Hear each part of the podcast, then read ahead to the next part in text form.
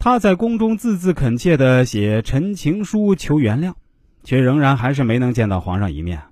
他主动求见，反被皇上当面喂了一口自己和甄嬛的狗粮，悻悻而归。曾经他要的是专宠，是独一无二，而如今他所求的不过是皇上心里还有他，能见他一面就足够了。即便是重新复宠，这些受过伤、仍旧一道道刻在心里的无法愈合。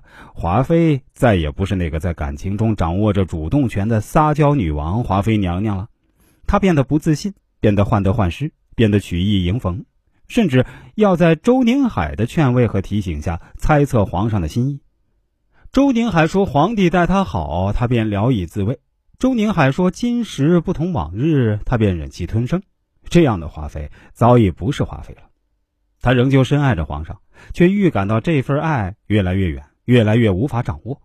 他不懂朝政，也看不透皇上的真心，而这一切终于把他变成一个小心翼翼捧着恋爱剧本，却走入政治漩涡的迷路人。最后，我们再来说说进阶的感情观——甄嬛。”与华妃形成鲜明对比的是，进化到二点零版本的甄嬛。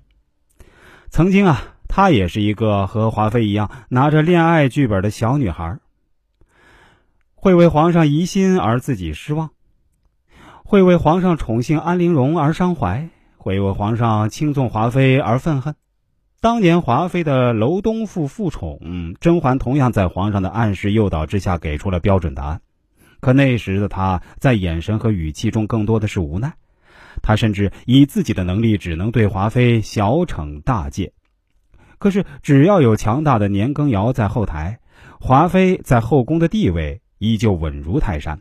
而对于年羹尧，他一个后宫嫔妃根本毫无办法。但这一次情况不同了。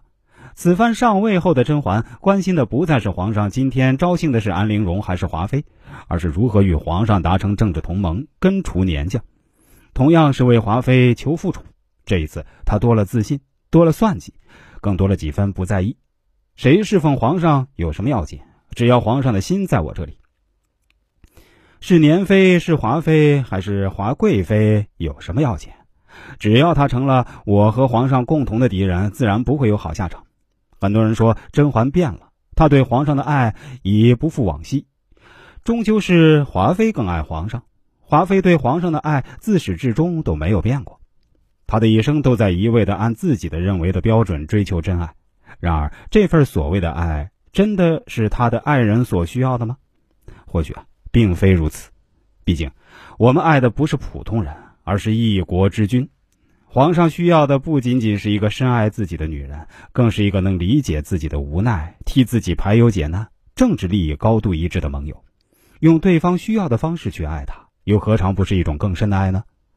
关于这个话题啊，不知道大家又有什么自己独特的理解呢？欢迎各位在评论区留言告诉我。当然，前提是必须您听到这里才行啊。